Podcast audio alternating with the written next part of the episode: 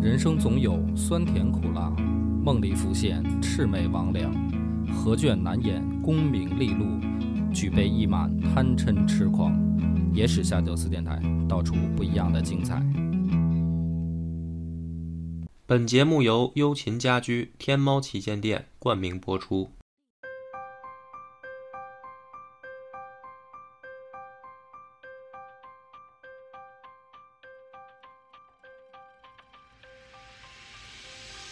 大家好，欢迎收听《野史下酒》，我是主播恶霸波。大飞，咱们上回说到孝文帝又出事儿了，南齐打过来了，嗯，情况很不乐观。老血，噗走嗯，走，为什么这么严重呢？说当时啊，齐国太尉陈显达亲率大军四万攻打北魏，一路上连破魏将，直接打到襄阳以北三百里的一个叫马圈城的地方，把这城给围了。没了，围了襄阳以北三百里嘛，嗯嗯，再往前就说白了，又又进入北魏国境，开始反攻了嘛。嗯，那说白了，之前那场仗的这个胜利果实又让人给收回去了。嗯，而且呢，围城四十余日，城中粮草告枯，城中守将已经扛不住了。就是眼瞅着这事儿啊，因为已经扛不住了嘛，等你赶到那儿，肯定也城也就没了。对，那也就是说，马上面临的不是说在别人领土上发生发生战斗了，嗯就要在自己领土上开打了。嗯当时呢，这个北魏的情况已经很不乐观了。孝文帝听到这消息以后呢，就把彭城王袁协叫到床前来了。然后还有啊，任城王袁成也在嗯啊，说叔啊，这回陈显达，看来我要不亲自出马，还真没人摁得住他。嗯所以呢，我打算亲自再去一趟。呃，你你们你帮我守着洛阳，嗯等我好消息。嗯转头呢，就跟这袁邪说：“说我呀、这回去了以后，有可能就回不来了，因为他身体已经不行了。嗯说皇后呢自己作，在后宫这些事儿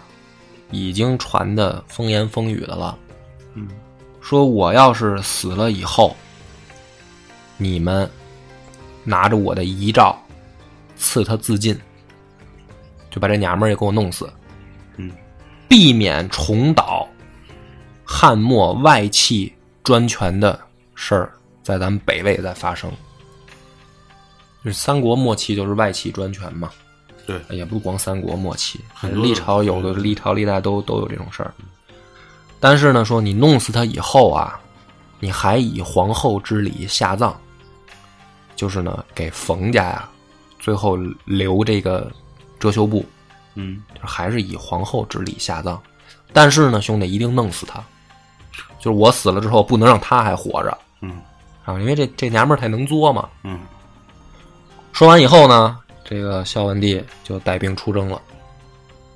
所以你从他走之前说这话啊，你就可以感觉得出来，他知道自己没没多少天了。嗯，而且你再换一个角度想啊，他就没想活着回来，对，这个是最直最直观的，他就没想活着回他来，没想活着回来。这一去，他把后事都交代了，对，嗯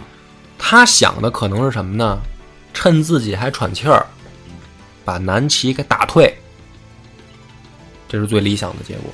嗯最好的结果是回来的半道上死，就是他知道自己身体不行了。嗯而且呢，你还要想一个问题，就是孝文帝这个人啊，很重感情。你想他对冯门为什么这么好啊？嗯说白了，就是因为惦记着他奶奶这恩情嘛。嗯所以才一直对冯家这么好。对这个大皇后为什么这么好吗？她也不是一个媳妇儿啊、嗯史书上就是《魏书》正式记载的，她也有四个媳妇儿啊。那么嫔妃这些就都不算嘛。嗯但是呢，你读的时候你可以发现来，她真正爱的是这大皇后。嗯就这应该是动了真感情的。但是呢，没想到这这这这大皇后等于，反正是用葛优那话嘛，谁动感情谁完蛋嘛，是吧？就是他最爱的这个人，结果又给他戴绿帽子，又折腾这些事儿，嗯所以他可能也是有点儿心死了。嗯再加上身体不行，这身体不行的时候，这人要一旦是心死了也就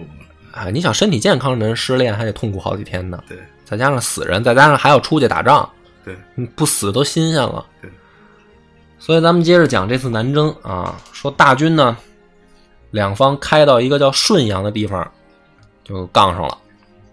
孝文帝呢就开始多次派将领啊，准备打齐军的侧翼跟绕后。什么意思呢？就是说白了，这一场孝文帝想打个歼灭战，老想给人家一下给吞了，就吃了你，嗯吃了你什么的，我死了以后，你也就没没功夫、没能量再跟我折腾了嘛。嗯我给你打跑了，我死了，你不是还能来吗？嗯我这回就吃了你。嗯然后呢，双方数次交战啊，齐军皆大败。哟，还嗯还他还哎这就这样，他还挺厉害，你别看他病秧子嗯啊啊，确实还是厉害。嗯结果呢，这个齐军主将陈显达啊，一看这个情况，有一天晚上就带着崔慧景跟曹虎这几个人连夜啊突围撤军了。嗯，我知道我打不过你，我不打了呗，总比总比在这儿让你包了饺子强，对，就撤了。撤了以后呢，可能孝文帝也是真起杀心，真急了啊，嗯，让各将率轻骑给我追，非得要弄死，就非得弄死你这回嗯啊！结果是在汉水旁边的时候嗯追上齐军了。结果是什么呢？这次来的齐国部队死伤达到了百分之九十，就确实让他打成基本歼上歼灭战啊歼灭了，了剩下的就是俘虏了，对对，对就剩下那个是百分之十就俘虏了。然后魏军等于大胜，嗯就这一场的确按照孝文帝所想，打了一场漂亮仗。对，但是这场漂亮仗呢，也没把他救回来。嗯按他所想，在在回军的途中，几天之后，孝文帝病情加重，然后呢，交代遗嘱，啊然后赶紧让自己的二儿子嗯皇太子元恪南下继位。哦，就是我回不到洛阳了，回不到你你得过来这儿找我吧。嗯嗯嗯，最后呢，这个孝文帝啊，在古堂园啊驾崩嗯，年仅三十三岁，他年纪也不大也不大，啊。他驾崩以后呢，这个北海王袁祥就拿着他的遗诏回洛阳，哎，找他这嫂子去了，嗯又把这个常秋卿白整给叫来了，又拿着刀啊，说就把这遗诏一读嘛，嗯简单意思也不也不用说了，就是你可以去死了。嗯拿杯毒酒过来。嗯反正我不知道是史书太痛恨这个大皇后呢，还是说这这娘们儿确实也就这么糟糕啊？嗯嗯、跟电视剧里呢还不太一样。这毒酒拿过来以后啊，这个大皇后就开始跑，在宫里面、嗯一边跑呢一边就叫唤，嗯，说皇帝肯定不会赐我一死，啊，要赐早就赐了，嗯肯定不是皇帝的意思，就就是你们想弄死我，我不喝，我就不死。袁祥一看，就属于给脸不要呗。嗯那你既然不要脸，那我们也就不用客气了，嗯就让这个白整把这娘们儿给摁回来了。摁回来以后，把脖子一掐，就把这碗毒酒给灌下去了。嗯说白了，必须得把你弄死。你死也死，不得死也得你死，嗯就必须得死。然后呢，这个死讯呢就传出去了吗？你你记得当时他们俩这感情破裂的时候，不是把袁喜什么叫来吗？嗯传到那儿，啊、说这个宗室啊，知道消息以后啊，相互一看，嗯还点点头，说啊，就算没咱哥的遗诏，咱们爷们儿也得把这把这嫂子给弄死。史书上说啊，说岂能坐等失德妇人掌权而杀我等宗室？嗯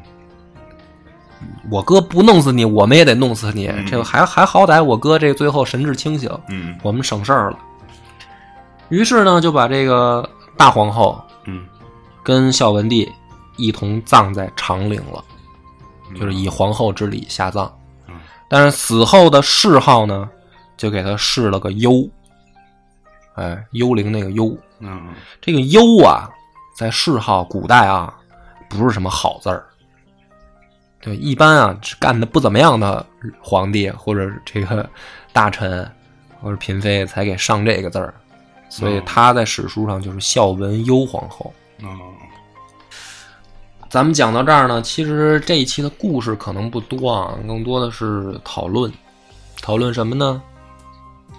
就得说说这个孝文帝了。嗯孝文帝呢，励精图治，哎，从小啊，是是是反正不太顺不太顺吧。嗯你想，从小就没爹没妈，嗯因为他爹也死了嘛，就剩一奶奶。这奶奶呢，还有人说是等于杀父之仇人嘛，嗯说他爹是他奶奶弄死的，当时有这种说法嘛。那没爹没妈跟着这奶奶，这奶奶还老有风言风语，所以这孩子从小说白了呢，就幸福不了。对，比较应该说这孩子应该比较孤僻的那种。呃，但是呢，呃，毕竟这奶奶最后跟他感情挺深嘛，嗯长大的这个过程当中还算比较顺利，嗯，比较顺利呢。可是这有能力的人，他目标也远大。汉化和统一啊，这两件事儿很难说在一个皇帝的有生之年就都给他干了。嗯挺难的。就一个皇帝，你说有生之年，你把这两件事儿其中一个干了，你就是千古一帝了。你琢磨吧，说什么秦皇汉武，呃，汉武是这个抵御抵御外族啊，这个秦始皇是吧？什么所谓唐太宗，什么意思？刘刘邦啊，朱元璋，这就你这一辈子要能把这统一这件事儿给干完了，你就千古一帝了。他梦想还更大，他是既想完成汉化，还想统一全国。嗯，基本上也没人干成这这事儿，嗯，就历史上也没有。但是呢，这个历史又很有意思。其实他眼瞅着就干成了，要不是赶上这么一倒霉媳妇儿啊，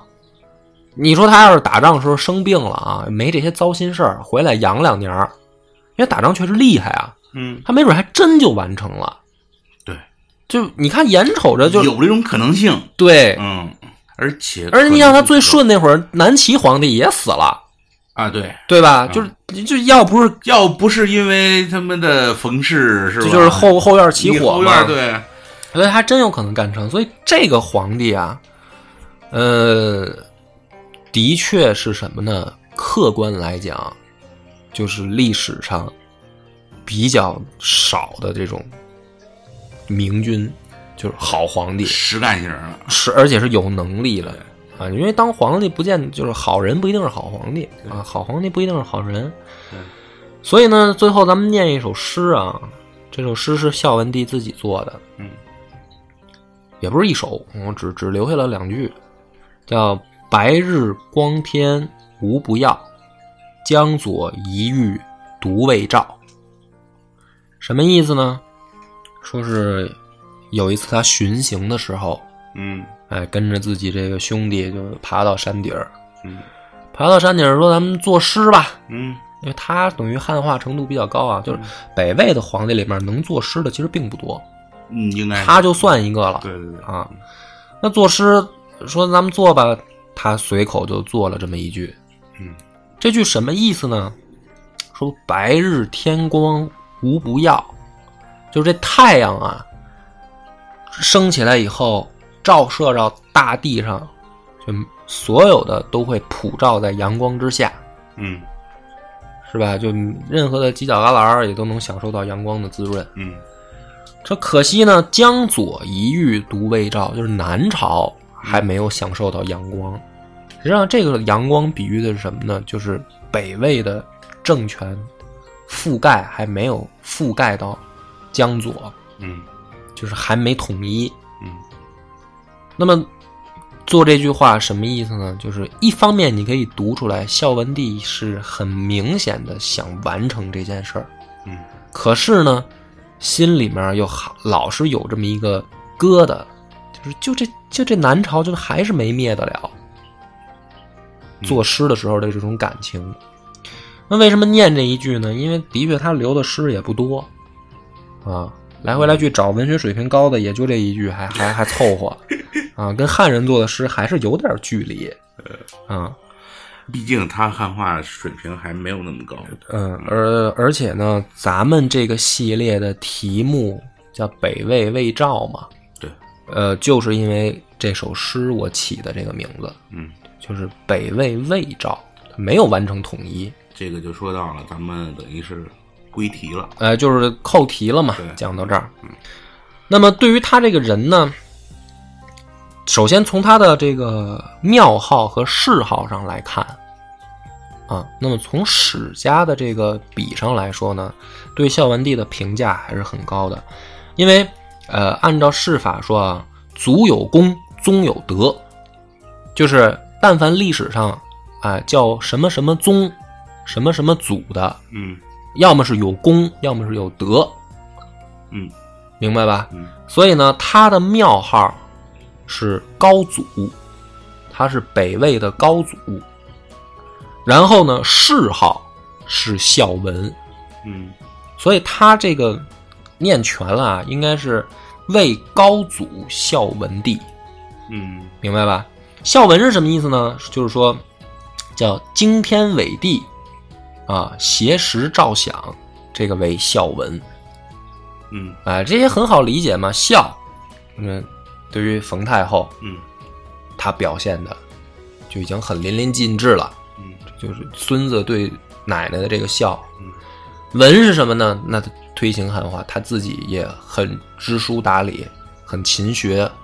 所以孝文嘛嗯。所以从他的这个谥号跟庙号可以看出来，其实对他的评价已经不错了。很高了。啊，你想有历史上没几个能这个称宗称祖的，很少，嗯，而且还谥号也不错的。但是呢，你可以发现啊，就是读历史故事，中国人啊，读历史故事，对于孝文帝来的知道孝文帝的人还是不多，嗯这个咱们要相比着看，是吧？你就是比如说比，呃，秦始皇嬴政嗯是吧？比汉高祖刘邦，嗯哎、比朱元璋，哪怕比刘备曹操，嗯是吧？比这些人，比赵匡胤，嗯比他们孝文帝的知名度都差了很多。好多人可能还只是停留在历史课本上，嗯，就是是曾经有这么一句话说，这个北魏孝文帝推行汉化，然后这一章可能就过去了。嗯也没有很多人去去记载它。对，但是如果你特有意思呢，你呃仔细去在网上如果看呢，就是了解他的人去看看在网上对他的评价啊，或者说相关的这种圈子里面，比如说论坛啊，嗯还有什么贴吧，你说对他评价怎么着呢？也出现了两极化。有一些人呢，就认为孝文帝基本上会赶上完美了，完美啊。就是有一些人就是认为这这种皇帝啊，就是赶上这么一个皇帝就是完美的皇帝了嘛。嗯那也有人呢，就说这个孝文帝啊，身上有很严重的问题。有什么严重的问题呢？有三个说孝文帝不好的点啊。嗯第一个呢，说他的是愚孝，愚蠢的愚，孝顺的孝，说他是愚孝，愚忠愚孝嘛。这在古代其实不是什么好词儿。对为什么说他愚孝呢？说你奶奶是你杀父仇人嘛，嗯那你孝顺他实际上是愚孝，这是第一种声音。嗯第二个呢，说他在北魏鲜卑族里面强行的推广汉化，反而导致北魏丧失了自己民族的这种血性嗯啊。说这个从此以后北魏就就不上武了，嗯所以最后就什么这个就跟汉人一样了嘛。啊，那意思就是汉人就不不善战嘛，没血性嘛，嗯所以说萧文这个汉化其实不好，嗯也有这种声音啊。嗯，还有一个呢，说的就更怎么说呢，叫更更深了啊。嗯说后来的所谓北朝六镇大起义，就是孝文帝时候埋下的隐患啊，因为他推行汉化，然后导致北魏国内的民族矛盾这个加深，嗯哎，所以北魏的衰亡也是从孝文帝的时候开始的，啊，就等于他埋的种子，嗯呃，这是三种声音吧，嗯就说孝文帝，呃，并不好。那么我呢，觉得这个字儿啊，就是对于这三个意见啊，其实就两个字儿就可以解释了，就是扯淡，啊，就非常没有道理。嗯就说白了，你读历史呢，不要以意淫的这种状态去读，不能不能以单独视角去去哎看，那么一个一个的我都懒得分析，因为如果你北魏魏赵这个系列你呃听下来，就是你听下来，你自己就找到为什么我说这三个声音都是扯淡了，嗯对吧？那么我认为孝文帝他的真正的怎么说呢？咱们讲到这个系列最后了嘛，给他一个评价是什么呢？他算不上有多完美，和他千古一帝啊。嗯比如说跟我最喜欢这个刘秀比，他还差的有点远，嗯，但是呢，他也绝对没那么糟糕对，啊。就这个人比一般的皇帝已经强的很多了。最起码他在某些方面嗯是非常强的，因为呢，他强就强在眼光很长远。对，哎，作为这个五胡乱华之后，第一个建立起来就在北方啊，相对来说稳定的，怎么说呢？一个政权啊，嗯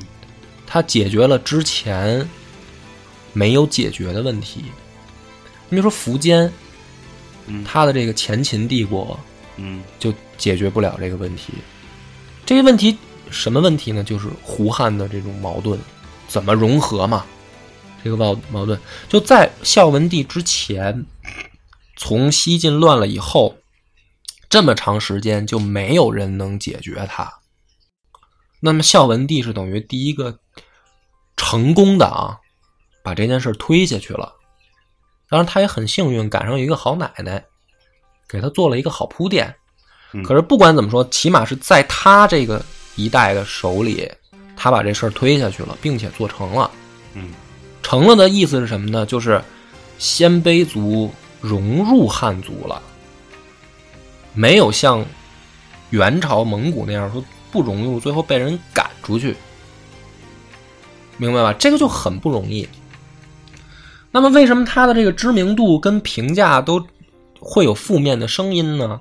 我觉得有两个可能。第一个呢，在南北朝时期，毕竟啊，很多人还是以南朝为所谓的正说，就是他们是汉人政权嘛，南方的才是汉人建立的政权。对于北魏来说，多少都会有一点认为他们是是外族。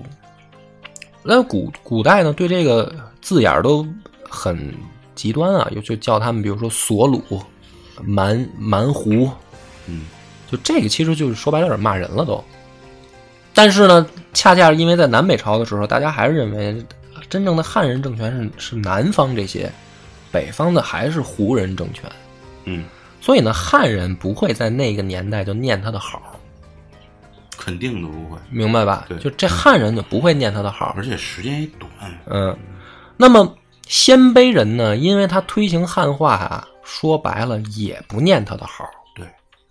就是就是你等于把我们这个民族最后弄得说不好听一点儿，就是消失了嘛，嗯融入了是咱们汉人很高兴的事儿。嗯对于有的鲜卑，为什么他那个几个贵族最后造反，包括撺掇他儿子跟他对着干啊？嗯就是鲜卑人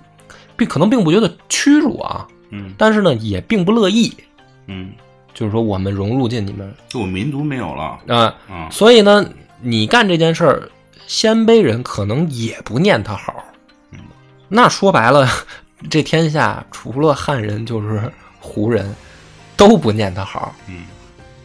那么这件事儿等于在在历史上，那怎么办呢？那很多人就没，尤其是后世史这个史官也好啊，或者说学者也好啊，就没有把他推到那么高的地位。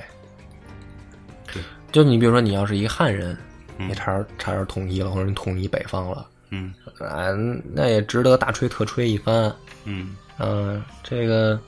你都别说他他他北方统一了，你说后来宋朝就南南方这个老赵、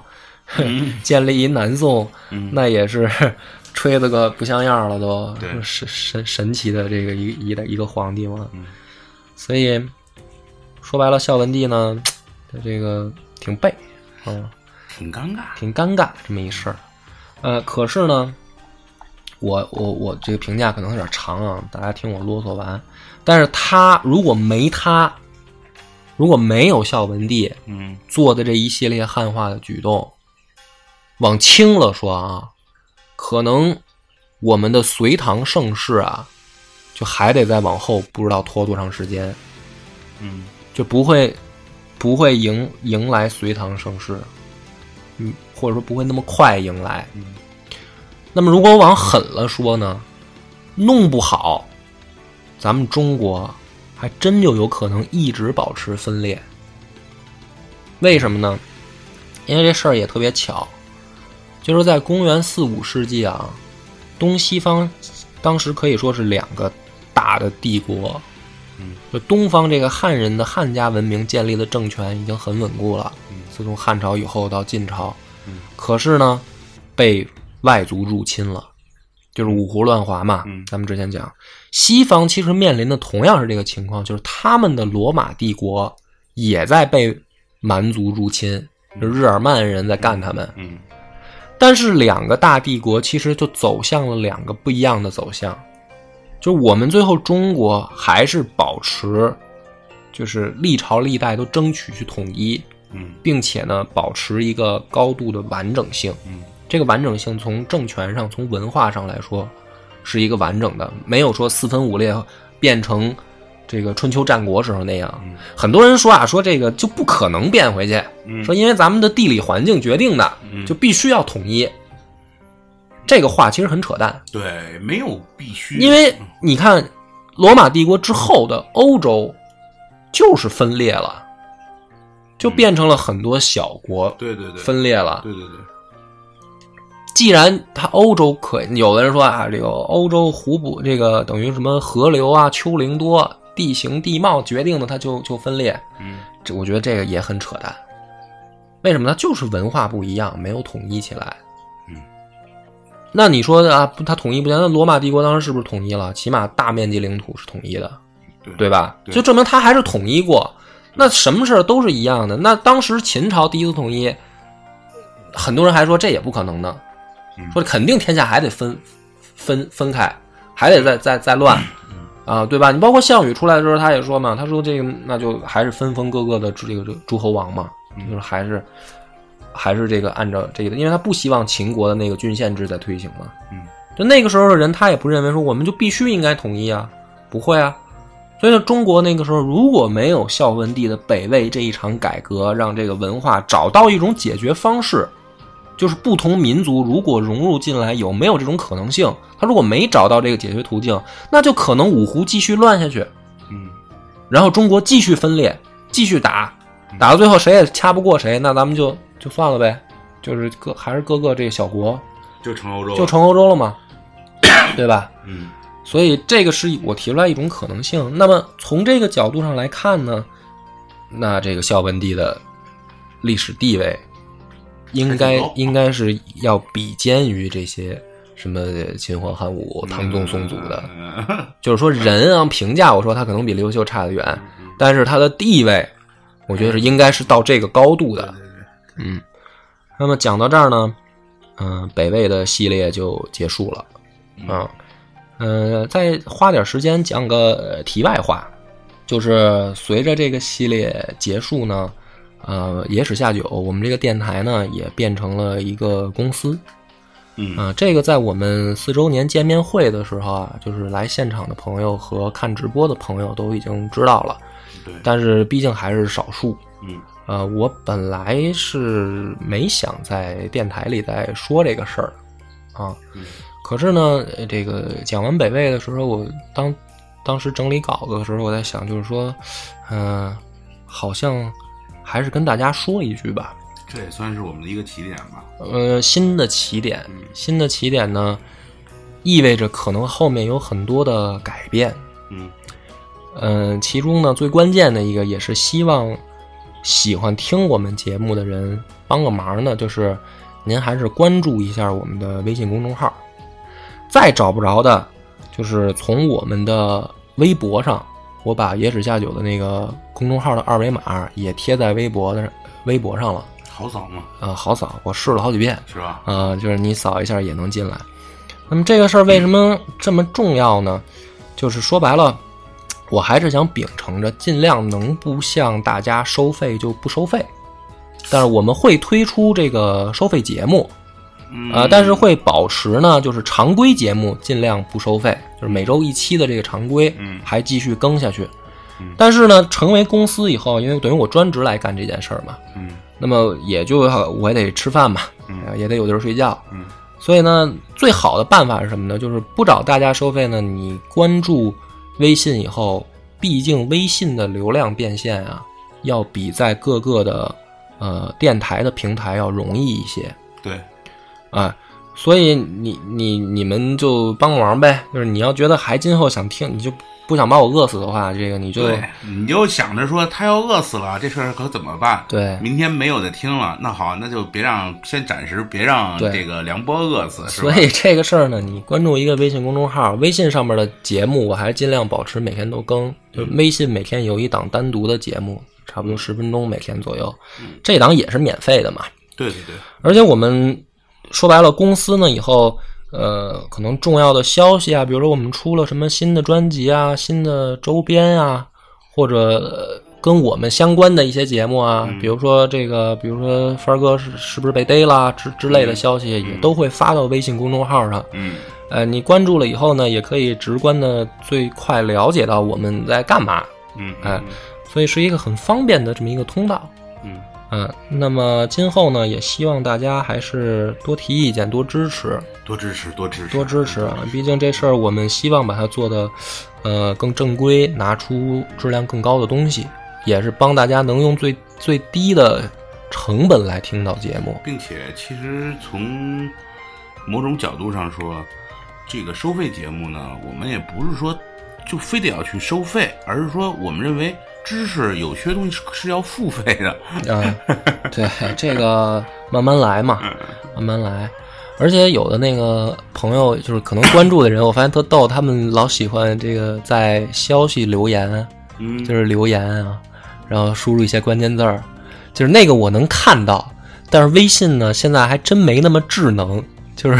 我没有搜那么就是设置那么多，比如他搜那个某某某站的地图，嗯然后 那个是不是能给他回复地图？然后某一期节目，就是我还没做到那么那么专业的，说把每一个关键哦，字儿、那个他那个需要一个特别特别强大的一个团队来做这个公众号。不是，就是也是花花时间嘛，对对花很多但是时间我现在还没这个精力，说把它做到这么智能。说你搜，比如说输入某一期的节目名字，就能给你对应的跳出来那一期的节目嗯啊。但是呢，你的留言我都能看到啊，嗯我我也不可能，因为我看我现在还是拿电脑去操作，没那么及时。